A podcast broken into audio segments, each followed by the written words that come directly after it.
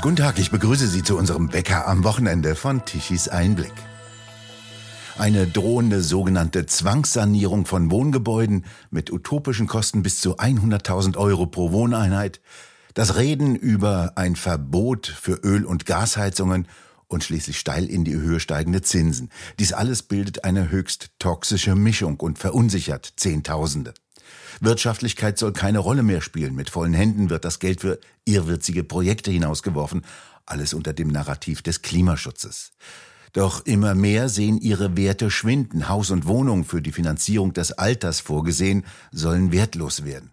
Erinnerungen an die Finanzkrise 2007, 2008 werden wach. Markus Krall, was ist denn das, was hier gerade hinter den Kulissen passiert? Ja, die Immobilienkrise ist ja nur ein, wie soll ich sagen, Nebenkriegsschauplatz der größeren Krise. Äh, die Immobilien ähm, wurden durch die Nullzinspolitik, und zwar die marktfremde Nullzinspolitik, äh, über 20 Jahre lang als eine der großen Blasen aufgebläht. Und ähm, die Zinsen waren so niedrig, dass, die, äh, dass das im Grunde genommen Immobilien hat. Es hat sich gelohnt, Immobilien zu halten, selbst wenn sie das 30, 40-fache der Jahresmiete gekostet haben, weil die Zinsen eben so niedrig waren. Und für den privaten Häuslebauer hat es auch funktioniert, weil äh, die Zinsen eben so niedrig waren, äh, dass man weniger Zinsen und Tilgung bezahlt hat oder die Tilgung gleich ganz gelassen hat als Miete. Das heißt also, man konnte sich wesentlich mehr Wohnraum leisten als als Mieter, wenn man was gekauft hat. Das ist das Amerika-Syndrom 2007, 2008, da war das auch schon so. Das heißt, wir haben mit den Niedrigzinsen eine gewaltige Blase genährt. Und diese Blase wurde durch die Inflation und die dadurch erzwungenermaßen steigenden Nominalzinsen angestochen. Und das Entscheidende an der Stelle sind in der Tat die Nominalzinsen, nicht die Realzinsen, die ja immer noch weit im negativen Territorium sind. Und zwar einfach deswegen, weil die Nominalzinsen die tatsächliche Liquiditätsbelastung abbilden, die dann bei, bei dem Schuldner ankommt.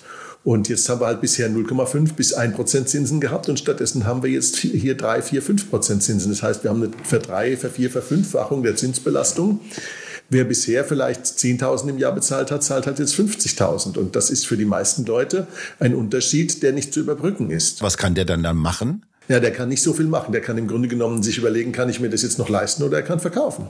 Wobei die Preise dann in den Keller sinken dürften, wenn zu viele Wohnungen und Häuser angeboten werden und leer stehen dürften. Na, leer stehen tun sie ja nicht. Äh, wir haben ja immer noch, immer noch Wohnungsmangel. Also der Mietmarkt und der äh, Kaufmarkt sind voneinander abgekoppelt, auch durch politische Maßnahmen und durch äh, Entwicklungen, die auch wieder die Politik zu verantworten hat, nämlich das ganze Thema Immigration und Anmieten von Wohnungen zu jedem, zu praktisch jedem Preis durch den Staat.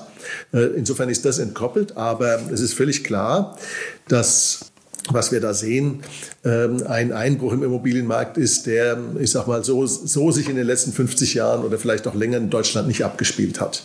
Wir haben einen Rückgang der Preise um 30 Prozent in vielen Ballungsräumen. Wir haben ähm, ein Einfrieren des Marktes, das heißt also, die Verkäufer wollen nicht mehr verkaufen in der Hoffnung, dass es sich wieder erholt. Die Käufer wollen noch nicht kaufen in der korrekten Annahme, dass die Preise weiter fallen werden. Die Volumina gehen zurück und dementsprechend sehen wir, dass heute 60, 70 Prozent weniger Immobilientransaktionen stattfinden als noch vor einem Jahr. Äh, man kann das leicht messen, indem man einfach guckt, wie viele Hypothekenkredite die Banken vergeben haben. Und die sind halt in neun Monaten um 60 Prozent gefallen. Und das bedeutet auch für die Bauunternehmen, dass sie nichts mehr zu tun haben. Die, die gerade noch bis zum vergangenen Sommer nicht wussten, wie sie die Aufträge abarbeiten sollten. Ja gut, die Bauunternehmen sind auf, zwei, äh, sagen wir, auf unterschiedliche Weise, noch zweierlei Weise eigentlich unter Druck gekommen. Das erste war, dass viele Bauprojekte, vor allem große Bauprojekte, gestoppt worden sind, weil die Baukosten nicht mehr kalkulierbar waren durch die explodierenden Rohstoffkosten für Beton, für Stahl, für Rigips, für Holz und so weiter. Das hat sich mittlerweile etwas eingerenkt, weil die Lieferketten für diese Produkte nicht mehr ganz so verwüstet sind, wie sie es noch vor anderthalb Jahren waren. Ähm, in der Zwischenzeit ist es aber so, dass die Baunachfrage natürlich eingebrochen ist, weil die Baunachfrage ebenso wie die Immobiliennachfrage generell äh, zurückgeht. Ähm, und wenn die Nachfrage zurückgeht, dann habe ich Überschusskapazitäten und dann nützt es mir nichts, äh, dass die Sachen wieder kalkulierbarer sind. Und zum Teil ist es auch so, dass der Rückgang der Preise, äh, der sich dann, also, also Rückgang kann man jetzt eigentlich, äh, zu viel gesagt, eigentlich sagen wir so die, ein Wegnehmen der vorherigen Preissteigerungen, aber wenn auch nicht in vollem Umfang. Das heißt, wir haben immer noch eine Preissteigerung, aber sie ist nicht mehr so extrem. Also diese Erholung an der Stelle, die kommt im Wesentlichen daher, dass weniger nachgefragt wird. Und wenn weniger nachgefragt wird, dann ist die Knappheit natürlich auch weniger extrem. Ähm, das ist ein klassisches Preissignal des Marktes, was sich da durchsetzt. 2008 in Amerika haben wir gesehen, dass ganz viele aus ihren Einfamilienhäusern, die sie gerade frisch gekauft hatten, wieder ausziehen mussten und in Pappkartons an mhm. Straßenrändern hausten. Sehen Sie, dass solche mhm. Bilder uns auch bevorstehen? Ja gut, in Teilen haben wir ja schon solche Bilder. Also die Verarmung äh, immer größerer Teile der deutschen Bevölkerung, äh, die ist ja schon, die tritt ja schon ein. Wir haben ja heute ein um, um 14 Prozent niedrigeres durchschnittliches Einkommen der Leute. Äh, wir haben eine extreme Belastung von solchen Immobilienkäufern, die zum falschen Zeitpunkt gekauft haben, äh, die zu viel Geld bezahlt haben oder die jetzt eventuell refinanzieren müssen und die dann eine höhere Belastung bekommen. Ähm, und wir haben gleichzeitig eine Wohnungsknappheit auf dem Mietmarkt, die künstlich erzeugt ist durch Maßnahmen der Politik. Was sind das für äh, Maßnahmen am Mietmarkt? Das ist vor allen Dingen die künstlich angeregte und angereizte Immigration von Leuten, die nicht arbeiten wollen und auch nicht arbeiten können, weil sie sich von ihrer Ausbildung, von ihren Sprachkenntnissen und von ihrem äh, Willen auch äh, was zu machen, nicht in den Arbeitsmarkt integrieren lassen, die aber trotzdem vom Staat ausgehalten, bezahlt werden und für die der Staat dann Wohnungen in großem Stil anmietet. Äh, wir erleben es ja mittlerweile schon, dass ähm, alte Leute aus dem Altenheim rausgeschmissen werden von der evangelischen Kirche, um Platz für Migranten zu machen. Ähm, das ist eigentlich ein, ein äh, phänomenal spektakuläres äh, Phänomen, dass die Leute sich das gefallen lassen. Ja, aber die Verknappung wird also auf der einen Seite künstlich durch Übernachfrage, die der Staat auch noch anregt, und ohne, ohne Limit bezahlt von unserem Steuergeld äh, ausgelöst. Und zugleich hat der Staat im Prinzip nichts ausgelassen, um die Investitionen in den Wohnraum zu drücken. Er hat äh, es unterlassen, Bauflächen auszuweisen. Das heißt, er hat künstlich die Bauflächen verknappt. Äh, wenn man sich mal überlegt, wir haben in Berlin eine riesige Fläche auf dem äh, geschlossenen Tempelhofer Flughafen, die bebaut werden könnte mit Tausenden und Jahrzehntausenden von Wohnungen. Nichts dergleichen passiert, obwohl Wohnungsmangel da ist, ja, ähm, weil die Grünen der Meinung sind, dass da nicht gebaut werden soll. Ähm, wir haben aber dieses Phänomen generell. Also die meisten Städte haben zu wenig äh, Flächen ausgewiesen für Bau. Und das ist auch schon ein Phänomen, das über Jahrzehnte geht. Das heißt also, das hat mal das, die Baulandpreise auf Höhen getrieben, wie man sie früher nie gesehen hatte. Äh, wenn man sich mal anschaut, äh, eine Stadt wie beispielsweise München, wenn, man durch München fährt und sich fragt, wie groß war München eigentlich 1850? Und wie groß war München 1914? Äh, dann kann man das ziemlich genau an den Gebäuden sehen, ne? also wann die gebaut worden sind. Und ähm, damals war es so, dass riesige, riesige Flächen zu Bauland gemacht worden sind, damit der Wohnungsmangel, der ja im 19. Jahrhundert, Anfang des 19. Jahrhunderts noch weit verbreitet war, ähm, aufgelöst werden konnte. Und das war alles marktgerecht. Ja? Das, war, das heißt also, man hat Bauflächen zur Verfügung gestellt, man hat die Bauauflagen gelockert äh, und äh, dadurch wurde der riesige, die riesige Nachfrage dann auch befriedigt. Heute nichts dergleichen. Im Gegenteil, wir, wir belasten die Bauwirtschaft mit allen möglichen Vorschriften, 15.000 Vorschriften aus Brüssel seit 2000. Jetzt kommt noch, äh, ich nenne ihn nur noch Häuptling klappriges Windrad Habeck und möchte also den Leuten, die schon eine Wohnung oder ein Haus oder auch ein abbezahltes Haus haben, eine Zwangssanierung auferlegen, die sechsstellige Summen kostet ähm, und die gar nicht finanzierbar ist, wo auch die, das, wo auch die, die, die, die, Wärmepumpen, die der da einbauen will, die gibt es gar nicht in der Menge. Ja? Die können auch nicht in der Menge zur Verfügung gestellt werden. Es ist auch der Strom nicht da, um sie zu betreiben, weil wir ja die Atomkraftwerke alle dicht machen.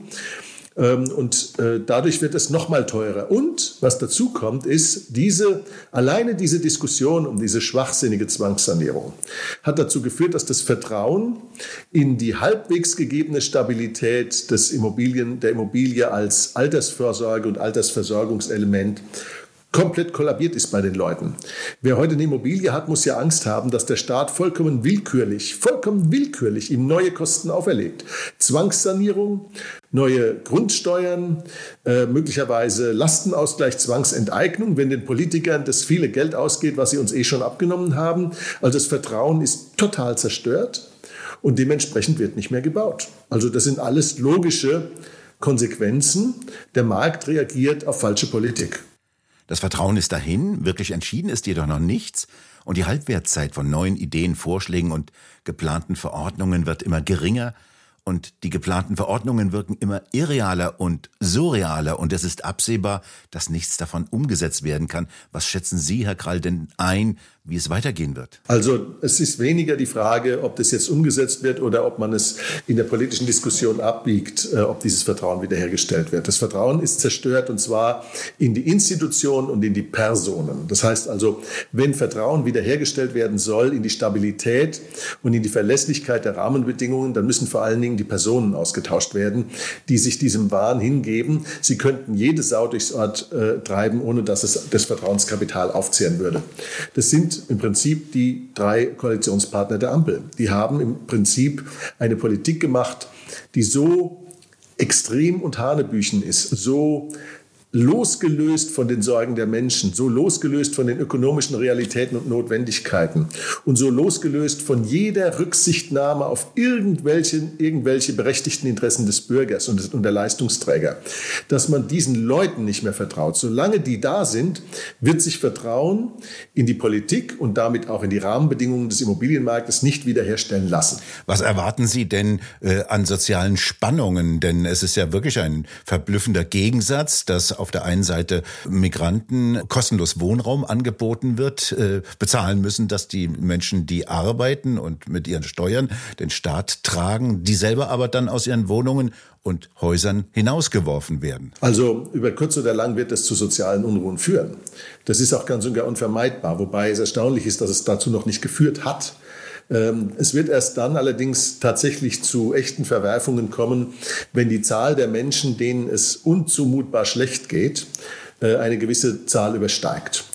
Und ähm, da ist es natürlich auch so, wir haben ja mittlerweile auch viele Leistungsträger in die Armut getrieben. Ja? Wir, haben, wir haben viele Unternehmen, viele Startups, viele, ähm, viele Selbstständige durch die unsinnige und falsche und nicht evidenzbasierte Covid-Politik in den Ruin getrieben.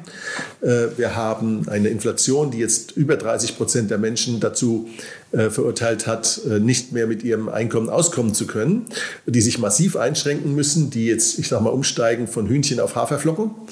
Ähm, wir werden mit der weiter vorhandenen und weiter steigenden Inflation, davon müssen wir ausgehen, weil die Banken, wenn sie gerettet werden müssen, das geht mit viel neu gedrucktem Geld, also wird die Inflation weiter steigen, wird auch die Zahl der Menschen die von ihrem Einkommen nicht mehr leben können, weiter steigen.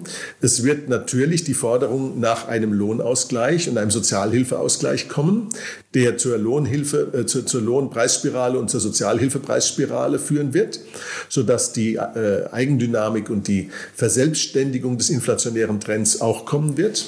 Und damit werden wir eine immer größere Zahl von Menschen sehen, die in massive soziale Not geraten und wenn da ein bestimmter Kipppunkt erreicht ist, dann werden sich die Leute das nicht mehr gefallen lassen. Da kann man wirklich von Kipppunkten sprechen. Ja. Werfen wir noch mal einen Blick äh, auf die großen Immobilienkonzerne, die ja alle gesagt haben, wir bauen keine neuen Wohnungen mehr. Und gerade das, was eigentlich die Regierung wollte, nämlich mehr Wohnraum zu schaffen, ist gestoppt worden. Was passiert denn jetzt mit diesen Immobilienkonzernen? Wird der Staat die retten, wenn die pleite gehen? Na, das ist schwer zu sagen, weil die, wenn die Immobilienkonzerne pleite gehen, äh, dann fürchte ich, wird zumindest bei diesen Politikern eher eine Verstaatlichung folgen. Also eine, eine in Anführungszeichen Rettung, die aber auf eine Verstaatlichung hinausläuft. Äh, dann bekommen die Linken das, was sie wollten. Ähm, das äh, ist zu befürchten. Das wird allerdings die Wohnungsnot vergrößern und wird den Wohnungsbestand relativ schnell in einen Prozess der, Degrad, also des, des, äh, der Degradierung, wenn man so will, überführen. So wie das in der DDR auch passiert war. Ähm, Dinge, die sich im Staatseigentum befinden, die verfallen. Und zwar deswegen, weil niemand dafür zuständig ist, sie zu erhalten. Niemand fühlt sich berufen und incentiviert, sie zu erhalten. Und so sehen wir es ja überall. Die Straßen haben Schlaglöcher, die Brücken sind einsturzgefährdet, die, äh, die Digitalinfrastruktur ist ein einziges Funkloch, wenn man mit dem Zug durch Deutschland fährt. Ähm, das ist alles im Grunde genommen vorhersehbar, weil der Staat eben ein schlechter Eigentümer ist. Er ist ein schlechter Sachwalter der, des Eigentums und, äh, und der Assets, die unter seiner Verwaltung stehen. Und äh, das wird bedeuten, dass äh, der Wohnungsbestand verfallen wird. Ähm, an Sanierung oder gar Zwangssanierung ist da gar nicht zu denken, weil wenn große Wohnungsbestände dem Staat in die Hände fallen, äh, dass der dann äh, da Wärmepumpen einbaut oder all das macht, was man gerne den Privaten aufrechterlegen möchte, das kann man vergessen. Die, die kriegen das organisatorisch gar nicht hin. Was passiert dann eigentlich jetzt mit unserem Staat, der uns eigentlich in den letzten 50, 60 Jahren ja eigentlich ein ganz gutes und friedliches Leben beschert hatte? Was passiert jetzt mit dem jetzt in den nächsten Jahren? Naja, die Frage ist, ob dieser Staat Staat uns dieses gut und friedliche Leben beschert hat oder ob es nicht vielmehr der Fleiß der Bürger war. Ja, wir hatten natürlich äh, in der, in, im Kalten Krieg, da war der Atomschirm der Amerikaner da. Jetzt in den 30 Jahren, seit äh, der Kalte Krieg vorbei war, zumindest vorübergehend vorbei war, ähm, haben wir im Grunde genommen, äh, hat, hat eigentlich dieser Staat bewiesen, dass er gar nicht in der Lage ist, die Bedürfnisse seiner Bürger zu erkennen, zu verstehen und vorausschauend zu verteidigen. Er ist eigentlich an, äh, hat den Bürger an allen Stellen in den Rückzug gedrängt und hat äh, im Grunde genommen das Kapital, das ihm anvertraut worden ist, vergeudet und verschleudert. Also ob der Staat uns das gegeben hat oder ob das nicht, wie, wie gesagt, der Fleiß der Bürger war und die Wirkung der Marktwirtschaft, das sei dahingestellt. Man könnte jetzt allenfalls argumentieren, der Staat hat die Marktwirtschaft ermöglicht, indem er sich weitgehend aus dem Wirtschaftsgeschehen rausgehalten hat. Ähm, das ist eigentlich der Zustand, den man sich wieder wünschen kann, denn sonst wird sich diese Sache hier nicht einrenken. Und was machen wir mit denjenigen, die für diesen Zustand des Staates jetzt verantwortlich sind? Also ich glaube, da muss man ähm, sehr fein differenzieren. Es gibt Elemente dessen, was in den letzten Jahren passiert ist, äh, wo einfach nur schlechte Politik gemacht worden ist. Schlechte Politik ist aber kein Straftatbestand. Ja, und wenn die Menschen schlechte Politiker wählen, ähm, dann muss man ihnen leider sagen, ihr habt äh, geliefert bekommen, was ihr bestellt habt. Es gibt allerdings auch einzelne Elemente, wo äh, Politik äh, und Politiker sich ganz klar außerhalb des Regelwerks bewegt haben, auch, auch meiner Überzeugung nach außerhalb des gesetzlichen Regelwerks bewegt haben, das Grundgesetz und Gesetze ihnen auferlegen. Ähm, was meine ich damit konkret? Damit meine ich Veruntreuungstatbestände, damit meine ich Korruptionstatbestände, damit meine ich Dinge wie äh, Zwangsimpfung. Auch, auch eine einrichtungsbezogene Zwangsimpfung ist, wird sich ähm, angesichts der Datenlage und angesichts dessen, was in Pfizer-Files steht, als Körperverletzung erweisen. Ähm, damit meine ich die Einschränkung der Bürgerrechte, die eindeutig verfassungswidrig war. Äh, für solche Dinge bin ich der persönlichen Meinung, dass auch Politiker persönliche Verantwortung übernehmen müssen und dass es die Aufgabe äh, von Richtern und Staatsanwälten in einem Rechtsstaat ist, zu klären, welche Verantwortung sie auf sich geladen haben, welche Verfehlungen sie auf sich geladen haben und wie dafür, äh, wie das zu ahnden ist. Markus Krall, vielen Dank für das Gespräch. Ich danke auch. Wir bedanken uns bei Ihnen fürs Zuhören und schön wäre es, wenn Sie uns weiterempfehlen. Weitere aktuelle Nachrichten lesen Sie regelmäßig auf der Webseite tichiseinblick.de und wir hören uns morgen wieder, wenn Sie mögen.